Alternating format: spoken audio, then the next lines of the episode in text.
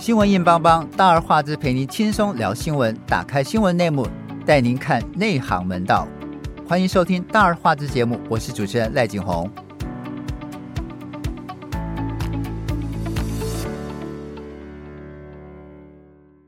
最近有一则新闻在各大媒体播报，就是大陆的舞蹈科目三红到台湾，Facebook 出现一个活动，主办人开玩笑的说，过年如果跳科目三的，直接赶出去，不能给红包，不能伤眼睛的舞蹈再跳下去。目前已经有一点二万人响应，也引起热烈讨论了。不管科目三好不好看，但是。抖音跟小红书确实影响着台湾年轻人，甚至成为不可或缺的社交工具。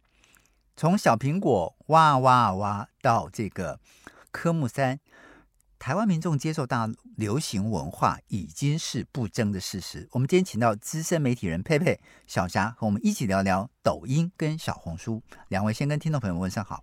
哎，大家好，我是小佩。大家好，我是小霞。小佩，你自己用不用抖音、小红书？你会喜欢他们的哪些内容？诶，抖音、小红书，其实我有设有有大略的接触过，对，嗯、但我不是那一种粉丝会很迷的那一种，对。嗯、但我自己会比较喜欢看小红书，对，因为刚开始我有看抖音，有人传给我看，里面就是很多素人的那种那种影片，对。对，但是有的素人就是。他们的唱歌跳舞什么的还舞蹈还不错，但有的素人就是那种硬撑，你知道去搞笑干嘛？硬演，硬演，对，他会安排的剧情，对那个梗就觉得哦很难看，所以后来我对抖音没那么没没没那么喜欢，然后现在会比较多看那个呃小红书，因为其实它里面对生活上面的东西比较比较多一点资讯。我自己觉得啦，生活小智慧吗？对对对，然后还有像我最我自己最喜欢看那个做菜的，就是那种、oh. 一次可以是看人家带货的就，就没有一次介绍个哎。应该也有带货，但是反正就是一次他介绍个八道菜、十道菜，然后做。我觉得他那个做法好简单哦，我自己看了就会心动，想说这个我也会。对对，然后还有那种运动的有没有？那种塑身的，然后尤尤其是瑜伽或者是简单的什么一天七分钟、六分钟，然后跟着跑一跑，然后就会塑身，那种我就很爱看。对，其实那其实那其实那些都是骗人。真的吗？为什么？没有，就是 他其实背后都有他另外别的目的。比如说，比如说那个呃，就是你你只要一天只要做这四个动作，你就能够瘦小腹什么的。你会发现所有的这个博主都在做一样的事情，啊、对对对，对，都做一样的动作。但是问题是，真正做那个会瘦吗？绝对不会。不会对，然后他后面就会告诉你你要吃什么。对，哎，我怎么没有看到后面有？你要他会卖保健食品，对，你要吃什么？你要搭配饮食啊？你要卖什么？对，其实那个后面都会出来的。对，你讲到这个，我就想起来，真的每一套动作其实都一样，只是不同的人在跳。没错，每一套动作都一样。看得太入迷了，都没有去观察到。你这样一点洗脑了，对，你一点，我真的就想到，哎，对，哎，而且每个博主那个。呃，四四套到五套动作完全一样，对，没错。另外就是，嗯，其实像我自己的同事啊，就是大概三十岁左右的这些年轻人，他们在看抖音跟小红书各有各取所好，各有所好。对，比如说像呃，嗯，我们 TVBS 的几个。小小妹妹们，对，他们是看里头的美妆。哦，对，最新的美妆，最新的美妆，然后他会告诉你，呃，在什么地方买，呃，在什么地方最便宜，对，他们会比较各商场的价钱，对对对对，因为那个我也有看过，做的这么细，然后然后最新的美妆资讯，然后保养品，好，这是一个，当然。呃，他后面会有带货的环节，他甚至什么都不讲，他下面就就放那个广告，对。对，然后再来就是有人会从小红书跟呃这个抖音。抖音里头去找去制作自己的旅游规划，嗯。哦，对对对对对，比如说他会介绍这个景点你要怎么去，然后你事先要买票，然后你要订什么什么酒店，然后在在这个饭店里头你可以。一眼就看到雪景啊，或一眼一眼就看到湖景啊之类的。对对对，然后怎么形成、什么时间点是最好的？所以其实它实用性还蛮高。是，所以很多年轻人喜欢是这个实用性。我我的确是因为像小艾哥哥说的，因为我我去年去日本的时候，我表妹就找我表妹，就是那三十几岁那一代的，他就找了一堆抖音来给我。我心想说：天哪，你干嘛找影片来给我？因为我我个人没有很爱看影片，我觉得花很多时间。嗯、然后但因为没办法，还是看了嘛。然后就打开来看，以后才发现说：哦，他那里面告诉你说迪士尼的。攻略怎么玩最顺，然后你可以玩到最多，然后或者是你要吃什么，那是迪士尼这这一季必吃的什么，然后迪士尼这一季必买的，然后各种东西，然后我就想说，哦，这些网红其实老实说，那些网红还蛮认真的，哦，对对，对他整理的都还蛮好的。可是就像小艾哥说，他到最后就会告诉你说。我们最近有带了什么东西？如果你要买什么东西的话，这个东西我们都有。其实他在影片当中他已经种草了，对，种草就是在你的脑子脑海里头，他已经种下这些消费基因了。对，哎，其实小霞，其实抖抖音跟小红书跟较早在台湾已经普及的脸书跟 IG，也就 Instagram，有什么差别？因为他们都有短影音内容。哎、欸，我觉得呃，应该是说台湾的脸书呃，现在已经被 TikTok 跟小红书置入非常多的影音了。嗯，当然也有可能是因为我自己也有在看，因为像我很喜欢看那个宠物跟小孩的，嗯、因为都很疗愈，看了心情会很好。对。然后我后来就是通常点进去看他，因为他们都会转一些短影音嘛，然后我就会点进去看，点进去看以后，你才发现它真正的那个来源是 TikTok 或者是小红书。没错，对。那其实我我觉得他们现在呃，脸书跟 Instagram，因为他们很早在台湾就已经普及了，尤其是。呃，脸书的部分，它大概就是在长辈中使用。所谓长辈，就是 现在已经沦为长辈使用 了，真的是长辈使用。因为，因为譬如说，像我，像像四十几岁、五十几岁，脸书会被笑。对，像四十几岁、五十几岁、六十几岁的人，大概都是用脸书。然后我记得，大概三十几岁的人，大概都是用 IG，就是 Instagram。然后他们在更小，大概十几、二十几的，他们会用，对，他们会用另外一个另外一个平台，但我搞不太清楚那个平台叫什么名字，因为他们有跟我讲过好几次，但因为我没在用。好像叫 Chance 还是什么的，对，好像是对，好像那也是 Meta 的旗下的，对对对对对。但他们就是他们那一些人就是有流行用那个。那我觉得它的差别在什么？因为其实早年大家在用脸书的时候，其实打大部分都是用打字的，就是写一些小文章啊，或者是短文啊，然后。当然也有人会分享长文了，它通常就是以文章为主，然后搭配搭配几个照片。那到了 IG 时代，IG 就不一样，IG 完全就是以照片跟影像为主嘛。那所以你就会看到很多人就是用照片跟影像在分享。嗯，他们已经不想写字了。对，他的文字都非常短，他那短到可能就是一行字，可能十个字或者十五个字就结束了。嗯、那所以呃，我我觉得像抖音跟小红书，它就更进一步发展，就是它其实是融合了非常好的东西哦，嗯、就是嗯，它。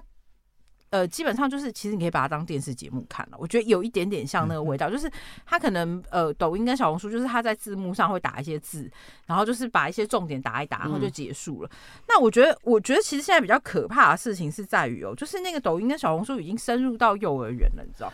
我为什么这样说的原因，是因为我女儿他们现在幼稚园，然后就是有一天她，因为其实我没有让她在家里面看抖音跟小红书。然后他有一天回来，就是跳那个抖音跟小红书的歌，然后还包括舞蹈，就跳给我看。对啊，所以我刚刚是特别为你而设，从小 从小从小苹果到哇哇哇。然后我那时候就傻眼，我就想说为什么你会跳这个？我就问他，他就说学校体育老师会放这个啊。我说他体育课为什么会放这个？然后我后来才发现，原来因为体育老师他们就是自己也在看这个。不是因为幼儿园的老师们，他们发现用那个，因为他的时间不长，大概通常大概都三四分钟。哦、对，有有的比较长一点，十五分钟啊。嗯、但他们其实大家都跳那种三四分钟，三到五分钟。哦，三到五分钟的舞。对，三到五分钟的舞。嗯、然后他的歌曲很简单，嗯，然后动作又很快，他就是洗脑的那种。对对对对，对他带小朋友非常的容易，所以你就会发现他们那些老师为什么会用。抖音跟小红书在播这些歌跟舞蹈的原因，就是因为它快，然后又容易教。然后我记得那个时候，呃，就是 COVID nineteen 那个时候，就是不是我们都关在家里面嘛？然后那个时候，学校老师还有做那个影片上传，然后我就看到那个老师上传那内容，我就想说，嗯，这跟抖音跟小红书的动作好像，因为他们还有排课程嘛。是对，然后他那个体育课的那个内容就在跳舞的时候，我就想说，嗯，那个舞蹈动作长有点眼熟。然后你就会发现，其实现在的小孩就是。呃，大概十十岁的世代到二十岁世代，他们对抖音跟小红书是非常不排斥的，嗯，而且接受度非常高的哦，嗯，对。其实佩佩，其实抖音创造了许多流行文化哈，它的另外一个国际品牌就是 TikTok，嗯，呃，不但在日本、韩国，甚至整个东南亚都流行，因为我呃我会常去曼谷度假，我会看到哎、嗯，不管是曼谷也好，胡志明市也好，嗯、他们使用最多的社交媒体居然是 TikTok。TikTok、TikTok，然后，然后韩国朋友我问他们说：“你们用不用？”他们也用，也用他们非常用。而且，其实你会发现有很多韩团之前流行的舞蹈、嗯、舞步，或是舞步，或是一些动作，嗯、其实都是从 TikTok 传出来的，对，是。变成他的一个很大的宣传利器。对，对，所以后来 TikTok 把他的世界总部也移到从杭州，他移到了这个新加坡。是。对，所以其实呃，有人说他们的呃。影影片受到受到非常非常大的欢迎哈，其实主要是它的内容，就比如说像中国式街拍，呃，两位应该都都有看过类似的街拍，就是什么叫中国式街拍呢？比如说你穿着汉服哦，对，长长发飘逸，然后后面是摩登的这个街区，然后呃。比如说，你经过一一座桥，然后猛然回头，然后那个飘发还在飘，身上的那个丝丝带也在飘，对，然后背景是那个现代的，呃，比如说成都也好，重庆也好，对，嗯、这种中国式街拍，你知道中国式街拍最成功最成功的是哪里呢？成都，嗯，它就是等于复古的那一种服装，然后放在最现代的那种城市，对，它反差，所以很多老外会误以为。误以为呃，中国的现在还这样，现在还这样穿吗？中国的这个这个嗯、呃，现在城市里面也有很多人喜欢这样打扮。哦，然后他们会觉得这是一种另类的流行。像像最近不是有一个嗯，应该是有好几个一直在模仿，就是用东北大花布到大呃到世界每个城市，然后然后就。就因为很多人侧目，因为那个撞色很严重，就是大红跟大绿，对、oh, 啊，然后他们他们就穿着那种呃东北大花布，就是走出自己的国门，然后去推广这种 中国式 fashion。好，然后这是第一个，另外是中中国功夫跟中国功夫有关的，第三个像经典元素，比如说像熊猫，嗯，像中国中国建筑啊这些这个，另外就是传统手艺啊，比如说像。木雕、竹编、陶艺、皮影戏、二胡、古筝、戏曲、水墨画这些，呃，我觉得这些是 TikTok 很成功的走进去。我不知道两位还记不记得，之前有一个一百多万、将近两百多万粉丝在 YouTube 上叫李子柒，嗯，还有在呃呃现现在的这个公众号，也就是微信公众号跟微博里面都有叫一条。嗯、哦哦，一条。对对，他们会他的文章还不错，他的文章跟摄影都拍的很好，对对对，对，我觉得像这些就是他们在无形之中就把中国的文化往外输出，往外输出了。对，对我我觉得这个是非常非常嗯。厉害的厉害的一张，呃，也是他们成功的地方。嗯、是。对。对，不过其实抖音跟小红书也存在很多问题，我们等下来讲。我们先进一段音乐，音乐过后我们回来。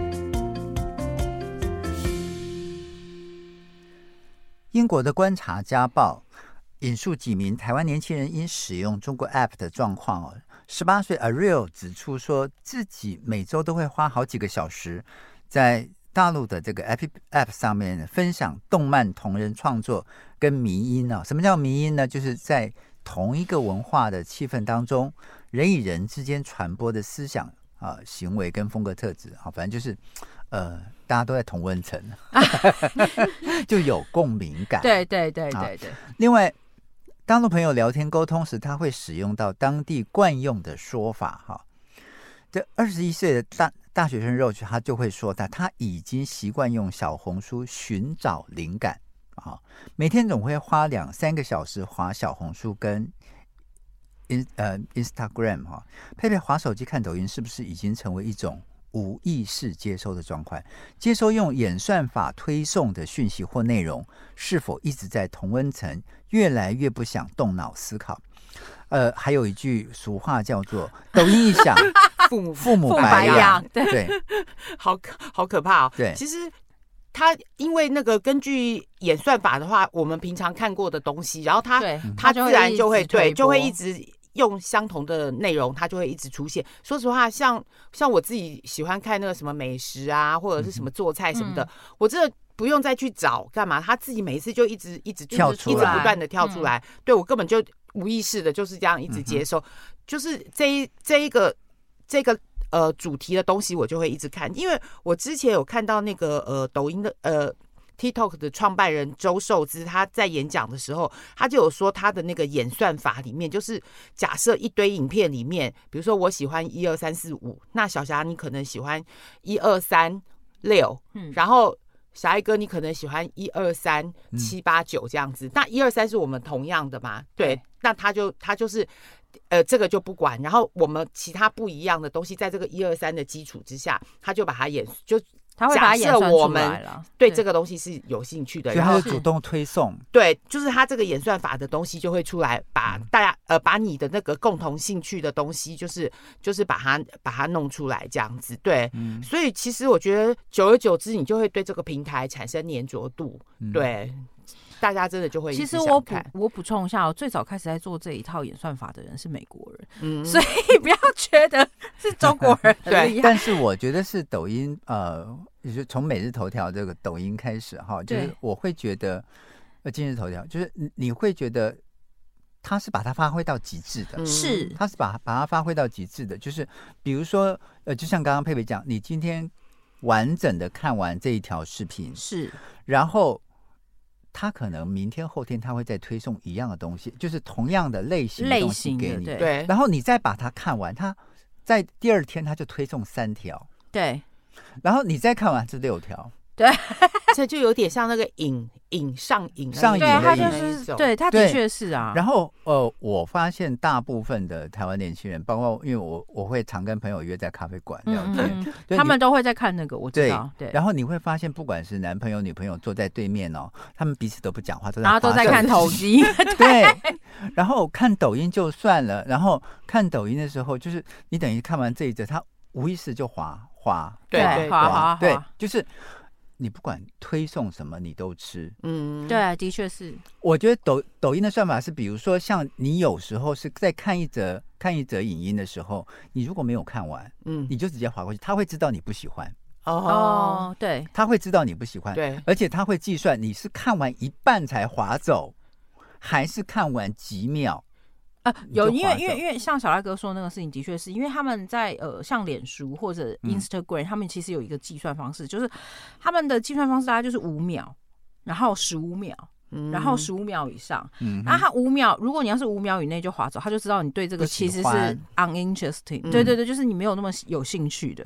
然后大概十五秒，他就是判断说，哦，你可能有一点兴趣，但后面的东西可能你不爱，所以他可能就跳开了。所以我刚刚为什么说，其实这个演算法最早其实是从美国来的，对，因为其实很早以前美国的那个呃 FB 他们开始在做这件事情的时候，甚至 Instagram 他们在做这件事情的时候，他们就已经演算非常清楚。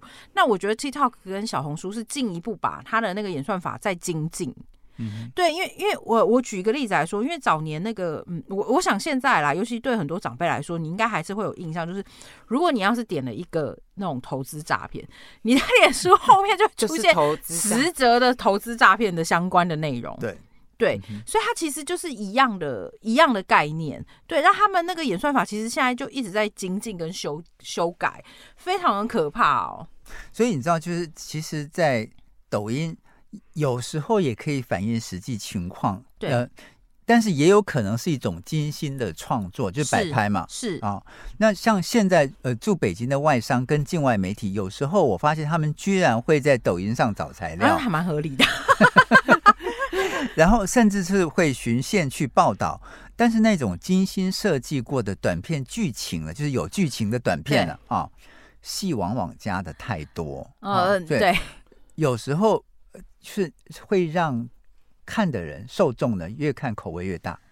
小霞是不是这样？呃，我觉得他的确是哦，因为我举一个例子来说，像那个呃，之前我记得台湾有几个媒体曾经像 TVBS 或是东森，他们曾经有报道过一些新闻哦，然后你很明显看出来他那个新闻的内容的。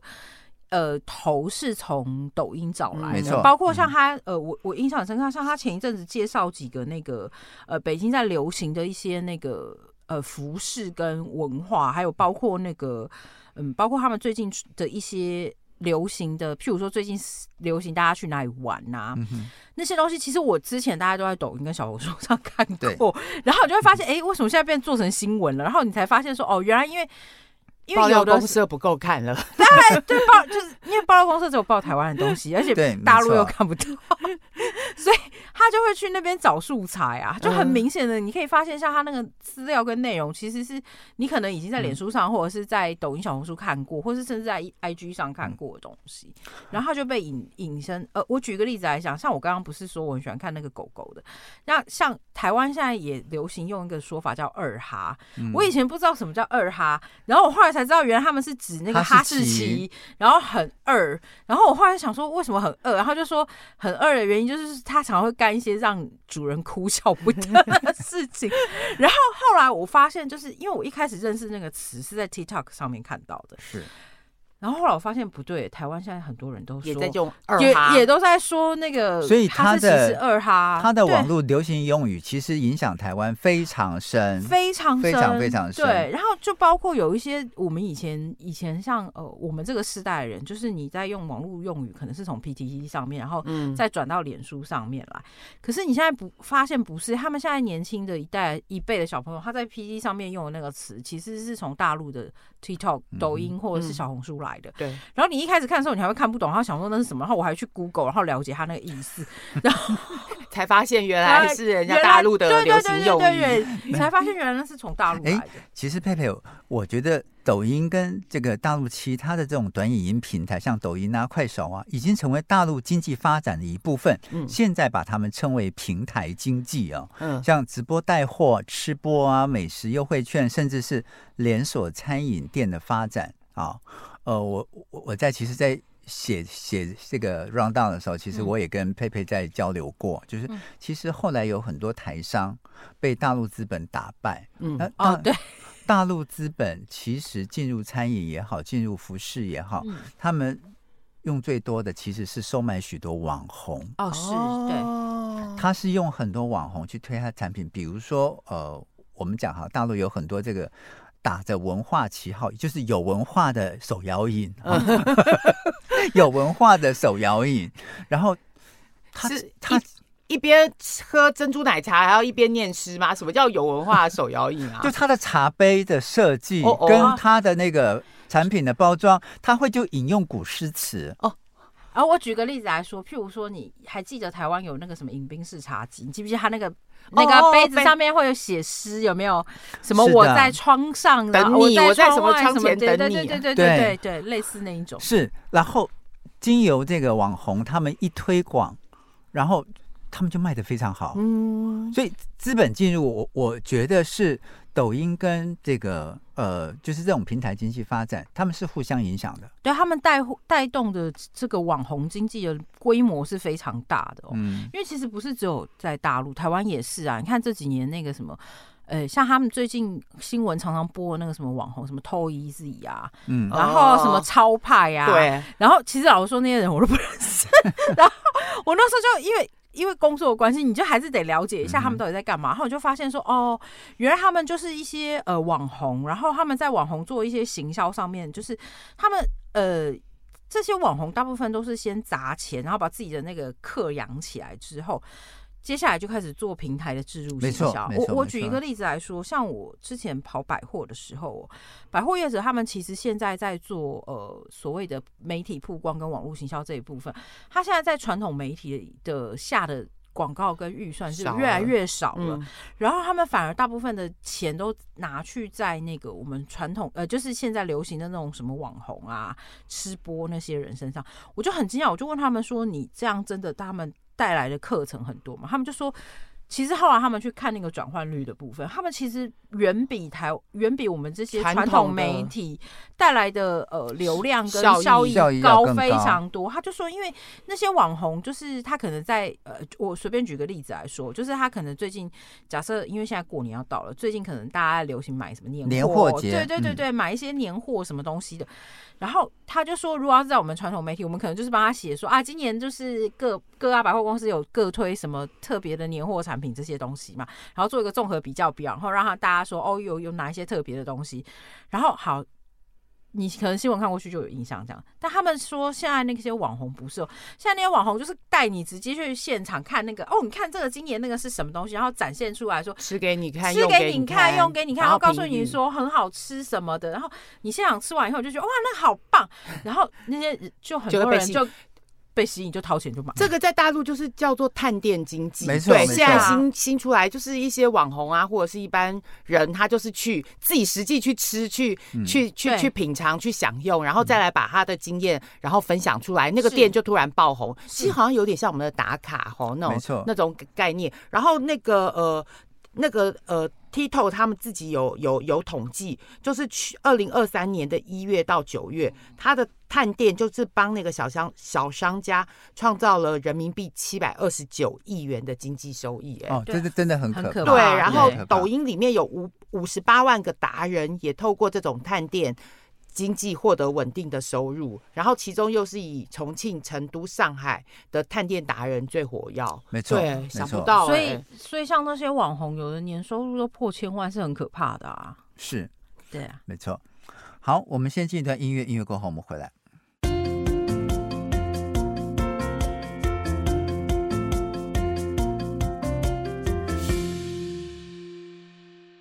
其实根据统计，二零二三年台湾民众下载率最多的 App 就是小红书跟抖音啊，然后使用率最高的也是第一名抖音，第二名小红书。但是很奇怪的是，台湾民进党政府是不希望台湾民众用太多抖音跟小红书的。然后呢，其实有一些像台湾年年轻人，他们就说他们很少在。大陆的 App 上看一些中国的政治宣传，大陆的政治宣传，就算偶尔滑到了，也也就是把它滑过去而已，而并不会改变自己的政治立场哈。像我们刚刚里提到那个十八岁 Ariel，他就说，只要你意识到你正在使用中国的 App 就可以了。那常使用哔哩哔哩看影片，并透过 Lofter 来欣赏同人创作的他，就指出他说，呃。他们看到一些这个呃，就是有一些人接受大陆的官媒采访时说啊，台湾中国的海鲜太好了，那我们台湾没有，他就会觉得发笑哈。不，其实去年十二月，台湾已经将抖音跟 TikTok 跟小红书列为危害国家资通安全产品，限制公部门设备以及所属场域使用哦。在民进党立委邱志伟就向英国的。观察家报表示说，台湾位于中国资讯战的前线，哈，希望政府此项禁令未来也能够得到私部门的支持，以配合保护台湾经济。哎，佩佩怎么看这个限制到底有没有效？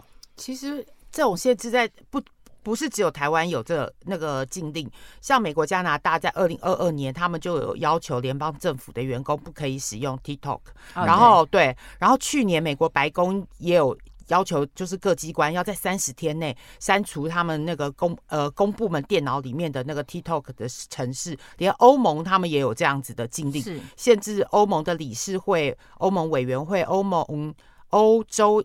议员的员工都不可以在公务机上面使用 TikTok 的软体，这大家就是禁的禁的蛮蛮蛮，算是在公部门里面禁的蛮彻底的。对对，可是私部门怎么办呢？这老百姓就爱用啊。对啊，因为你没有办法，因为这个东西，哎，他现在的月月活要定月活要用户已经十全球有十五亿人了。对啊，对，那大家一般像我们一般的普通人都觉得，我利用这个平台。我的一些抒发一下，对，然后我利用这个平台，呃，我在上面唱歌跳舞，把我的一些呃专长把它表现出来，搞不好我还可以成一个网红，因为它门槛门槛很低呀，对，每个人都有都。都有机会，男主角跟女主角的机会，对啊，他就给我这样一个平台的机会，对。啊，我我我干嘛要自己不看呐？自己不用，对，然后要看的话也是，就现在已经变成一个习惯了啊。哎，我要我要补充一下，为什么老美这么紧张的原因，是因为老美他们自己，唉，大家他们 为什么会谈这个原因？是因为老美他们自己是最早开始使用这种宣传武器当做工具演算法嘛？对，然后其实对，那其实早年在那个呃，就是也不是早年啊，我们以去年那个反送中为呃，不是去年前两年的反送中为例哦，他们那时候也就是透过这种呃社群媒体，然后再做散播跟串联的效果。老美自己知道说，透过这个社群媒体可以做到这些事情很有用，所以他当然也很害怕中国大陆用这样子的方法去对付他们啊。嗯、所以其实讲白了，就是因为自己用过，自己知道多好 用，所以很害怕。对，然后我我觉得，如果你要是只用政治的角度去看这件事情，嗯、就也太夸张了。因为其实老实说，因为大部分年轻人在看 TikTok 跟抖音的时候，呃。其实大部分就是只是 for fun 而已，对对。然后你说他真的因为有这样，然后就改变他的政治认知，不可能啊，几乎不太可能啊。你看刚刚连小霞都说你你都会学习这些网络语言，什么二哈。对，但问题是问题是，我觉得文化这种事情是，它就只是一个大家互相交流的方式而已。嗯，好，那小霞，比如说像把抖音跟小红书列为像邱志伟讲的这个，呃。大陆的认知作战的一环，会不会是拿大炮打小鸟？是啊，我我没有，我觉得你要看你你把它定义什么成什么程度了。我觉得民党现在的状况就是他把各种事情都无限上纲，嗯，对。然后他如果。把各种事情都无限上纲的时候，你就不会觉得他是大炮打小鸟。反正因为他的那些他的他给他的那些受众都会觉得党说的是对的，党是对的，然后他们就接受了吧。可是你会觉得很奇怪，这些明明就是小绿绿的这些这些小朋友们。可是他们却很爱用抖音跟小红书啊，是，是口哎、欸、什么口嫌体正直，对，那叫口嫌体正直。对，所以你就不知道他们那些人到底在想什么。我举一个例子来，那你说你说，我举一个例子来说，我有一个朋友，呃，也是两位的朋友，然后他们、嗯、他们家的小孩最近要上幼稚园，然后他就很认他就很认真的去打听所有幼稚园，他就说他们的那个教材里面绝对不会用小红书跟抖音，然后我就跟他说，你会不会想太多，and 你根本防不了，然后他就跟我说。你放心，我们他们有自己编的教教材。教材，嗯。然后我现在想说，我女儿上的是幼儿园的教，上的是教会的幼儿园学校。你想也没想过，还是，还是他到最后还是会用啊？我觉得你要防堵这个事，你根本就不可能。And 你要防堵什么？嗯。我跟你讲，就算你防堵了，老师没有教，你怎么有办法确保他的同学不会看呢？对啊。哎，佩佩，其实虽然台湾官方把抖音、小红书视为洪水猛兽，哈。但是越来越多年轻人已经离不开它，像比如说像这个英国观察报报道里头，像呃十六岁的这 Scarlett 是绿营的支持者，但是他是抖音的重度用户哦。他说他太无聊了，每每天都要用两个多小时来滑抖音。他说使用抖音跟政治无关，我只是用它来获得生活上的灵感，绝对不会受到政治影响。他觉得说抖音可以过滤很多政治相关内容，他只担心。各资数据被北京掌握，佩佩怎么看？其实你看，年轻人自己都分得很清楚。对啊，嗯、我看他为了呃休闲娱乐是一回事，为了找灵感是一回事。可是你说要用政治来洗脑我，其实他们。那个自己就是脑袋有个铃铛灯会响，所以他们自己也会去去去 去自我设限，对，自我设限，然后知道这些东西是不需要的。嗯、对，除了个资以外，你看他自己也很清楚个资保护的东西，他会自己会特别特别去注意。对，而且其实现在不只是不只是抖音、小红书，像我们家那小朋友现在还在看什么？我是林呱呱，你们有没有听过？没有，你知道真的。我本来以为只有就是它只是小部分的群、嗯、群体的对，就后来我发现，我到早餐店也看到小孩子坐在那边，爸妈就是拿着平板就给他，嗯、就是一边吃早餐一边放出来的就是那个林我是林呱呱的那个那个剧的声音，你知道，因为那个那个男女主呃那个女主角她就是一人分饰多角这样子，就很聒噪很吵叫林呱呱，然后像那个蛋仔游戏也是啊，它是大陆的蛋仔游戏，嗯、现在。放寒假，小朋友全部完成一遍，哦，你知道吗？嗯、我连到金山，然后看到那小孩子也是在那边。你在哪里？你在哪里？我在这里。就是他那种连线的那种，我知道，我知道。嗯、对，就在那边玩。我想说，天哪！现在已经风靡成这样了哦！我我其实只想补充一件事情，就是民进党在做这件事情的时候，他不如先去管他的立委好了。我 他的立委，我如果没有记错，他有好几个立委，而且有一个立委之前也是主播出身，不是就在立法院里面直接用爱奇艺看影片吗？没对，然后就被抓到。对，那不是一样的道理吗？那既然这样子，你文化这种事情跟你的文化生活跟政治是可以切开来看的状况之下，嗯、你为什么要用一昧的镜子？不是很蠢？对啊，要一直把那个两个连在一起。来问小霞这位妈妈哈，就是。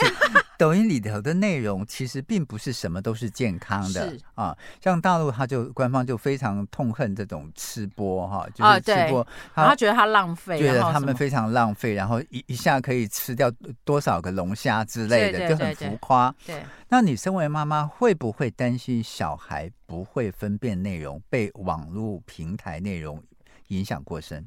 我觉得应该重点不是在于担心那个内容影响，而是。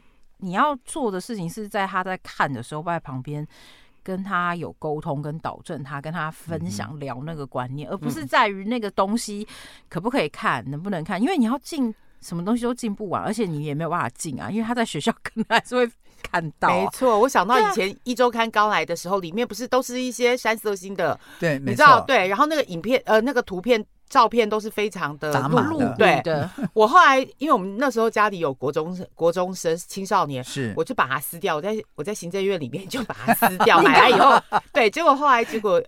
就是有一个，你越是撕掉，他越会去买，对，然后有个同业越会买，对，有个同业看到我做这种蠢的事情，他就说：“你以为你撕掉他就看不到吗？外面还有多少的那个多少本多少本在流传，同学在看他也会看到啊。”没错，是啊，所以其实老实说，真正重点是在于你要教他那个正确的观念，而不是什么都用镜子。那我觉得你用同样的概念在看这件事情，就是。台湾政府不要什么都要用禁止跟政治观念去看这件事情，而且我觉得你要是有本事的话，就像我我我我真的觉得台湾政府很蠢的事情，就是如果你要是有本事做出很好的 content 的话，你就应该用它当做一个平台反宣传回去，你知道吗？你怎么会觉得做不出来？对对，没错。然后你知道，就是有有一个叫台湾放办协会哈，就是放学。陪伴协会，然后他正在创办这个教育计划，呼吁台湾学生多注意网络风险，并在网络上自我保护。哈，该协会的 Josh 表示说，两岸都用中文，让台湾学生面临更大风险，因为他们不一定关心政治，但是娱乐方面使用大陆的 App 既方便又容易，所以歌曲节目跟用语在就大陆的歌曲节目用语在台湾年轻人之间流行起来。比如说，他的学生就常常说这个人嗯很牛逼，这种这种这种情况。牛逼不是三十年前流行的词吗？现在都是牛逼。对，好，那小霞，你会不会觉得像这样的这个言论会让你觉得嗯，就他们很担心小孩子受到伤害？哎、呃，我觉得这家这个人。有真有小孩吗？不是，因为我我我说一句实在话，就是不然他自己忘记他小时候有什么生长。流行语这件事情啊，其实是每年都会变，他甚至有的时候可能不是每年都会变，他可能是下个月就已经换一个词了。嗯，所以小孩子其实嘴巴上讲这些呃比较流行的词语，他只是觉得哎、欸，我跟得上大家，对，对，或者是那是他们同才一个互相沟通的方式。但是问题是，呃，我我举一个例子来讲，譬如说像佩佩刚刚说那个口嫌体正直，那大概是二十年前 PTT 的网络流行用语。你你看你现在要想把它讲出来，你可能还要想一下才会把它讲出来，对不对？所以换言之，流行语这件事情，其实它是一个。它是一个时代，是一个时段，一个时段就过去了。那你如果要是什么事情都要正经八百的来看，对，对啊，那你现在是怎样要叫小朋友重新回去念孔孟吗？你们又不要。好了，每一次大小 S 家里出事情，张兰都第一时间上直播哈。这位头部主播真的很能搞事，但是他的带货量也很惊人。哎，我觉得他很厉害，就他在佩服他在讲大 S 小 S 的时候，他就顺便带货了。对，他旁边还在带货酸辣粉，你知道吗？有有有，我有印象。他而且重点是他同时在讲的时候，他那个酸辣粉带货的量一直在飙高。对，就真的超厉害的。你不觉得现在只要讲到大小 S 有什么事情的话，你就会去想要去找网络说，哎，张兰她对这个事情有没有发言？对对对对对对。通常像你看。呃，去年的那个 Me Too 事件，黄子佼不是爆他这个大小 S 会乱吃东西吗？对，嗯，然后张兰第一时间上直播，对，变成。微博跟百度的热搜。哦，对对对，而且在前两强，我记得好像在前三名，反正他知道哪个是关键密码，然后他就要去蹭，就对，没错没错，蹭了就有流量，没错。我我我觉得这个这个大娘真是太厉害了，人家是那个头部主播。的第一把，对。对啊，居然在讲大 S，他旁边卖的是酸辣粉，很厉害啊，对。哎，重点是大家就买了，对，还有人跟我讲他去买的还不错吃。其实重点是还不错吃，不，其实我觉得就是呃，其实大陆大陆的这种呃抖音也好，这个呃快手也好，就是这些平台经济有时候也会有一些问题。比如说像我最近就写一个专题，就是呃西班牙球星这个 C 罗啊啊 C 罗他后来转队到沙乌地去，沙乌地最近就是那个那个球队最近到中国来表演演出，明本来就是一个商业的演出，哦对对对，但是 C 罗从下飞机前就已经被霸凌了，就是被这些网红霸凌，因为大家都要去蹭流量。对对对对。然后有有一个前大陆的国足的国脚，他就前一天就去拍 C 罗要住的房间，嗯，然后就吸引了几万的人来看。来看好，第二天当 C 罗下飞机要走上那个巴士的那一刻，他拍到了，嗯。然后他那场直播就要门票，就是要你要进我的直播间要先付钱。哇！所以他光那十几秒就赚了，就赚了好几，就是就是亿万的收入就进来了。哇，很棒啊！这样也可以耶。对，然后是还蛮棒的，重点是 C 罗从头到尾不知道，对，所以这也是后来 C 罗为什么就停止深圳的比赛就就走了。啊，然后。重点是他后来是参加了一个晚宴，嗯，结果主办单位是把那个晚宴的其他的其他的席位，他大概请了五十桌吧，全部卖给网红，所以每个网红去那边不是吃饭的，他是去做直播的，然后各种要他签名合照，对，好，要跟他打招呼，要访他，钱，对，都是钱，都是钱，然后每个网红都赚的饱饱的，但是。这些都不在他跟他们对方的他的经纪团队跟他的这个呃呃，就是他的这个利雅得队之间达成的商业合同里面有写有写到的，所以后来 C 罗生气了，嗯，这是很值得生气啊！如果我是 C 罗本人的话，然后更好笑的是，淘宝的呃直播间就之前就有一个呃。女主播说她会来直播间，就说 C 罗会去她的直播间，然后那个海报就是她跟 C 罗的合照，嗯，用 P 图的啦，哦哦，所以就有很多很多网友都等待啊，就那个时间就要进去，当然没去啊，因为本来 C 罗跟他的团队就跟他讲说不可行哈，就我们去一个直播带货间搞什么啊？他是世界级的球星呢，你你去那边直播带货是怎么回事啊？套一句话，嗯。那是钱给的够不够的问题，然后他们就确实确实是做到，就是他们去年的六月十八号购物节，他们就曾经请到梅西，对，就另外一个就进了他的直播间，从头到尾十五分钟没有谈到任何带货，他就就聊足球了，反正只要我露脸在那里，有人有到就好了，就是球评，对，球评就在跟他聊足球的事情。但是网友发现，他的荧幕上方一直都在跑马，都在都都在各种品牌，有家电，有酒呃白酒，好有这个呃就是就是智能彩电之类的，是食衣住行娱乐的都有，各种就是你就发现他根本就是直播间把广告牌位出租了，是啊，对他完全没有提到带货，然后可是后而且后来在。淘宝里面就是梅西同款衣服，同 梅西同款的 T 恤，梅西同款的鞋子，你知道那个搜索量很高，三百多亿次，我靠！所以这个这个流量，大陆人太会动脑筋了吧？但是这个商业模式就可以这样子一 一个一个的变出来。对，所以我觉得直播经济的确带来大陆很多的优点，也很多的好处啊，包括进账无限。但是这种没有底线、吃相难看的、对很粗暴的直播，也会让人家反感，很反感。就是我我我觉得 C 罗这次就贴踢到铁板，你知道，其实他二十年前就被。忽悠过一次了。哦，二十年前有人跟他讲说，你来参加某个企业家的参会，我我就给你三十万美金。哦，所以是他讲他就太低了，他就去了，他就去了，结果就拍了一段他穿那个金嗓子喉片的那个衣服，然后手上拿着金嗓片，就被人家拍了一张照。后来人家就把它剪辑成影片，嗯，在央视播了四年，然后他一直到他回去都不知道这事，他根本不知道，因为你知道在。在外国球星来讲，商业代言是一件很严重的事情。你要你要签很很细的合同，很细的合同。对，你你不是指我请我去吃吃饭吗？然后 然后变成你的代言人，变成你的代言人，就变成你的代言人，然后在央视播四年，那就告他。对，这可以走商业法，可以告他。后来后来他们之所以没有告，是他们的律师反复跟这个金金嗓子交涉。那金金嗓子就是还公开说谎，说他们有签代言协议啊、哦，然后他们又亮不出来。对，然后后来后来他他们说，那不然你来告啊？那他们的团队后来发现说，我如果真的去告，呃呃，C 罗 C 罗去告广西金嗓子喉片啊，那广西金嗓子喉片又会声名大噪，再帮他宣传一次，而且本来跨国追索这种肖像权。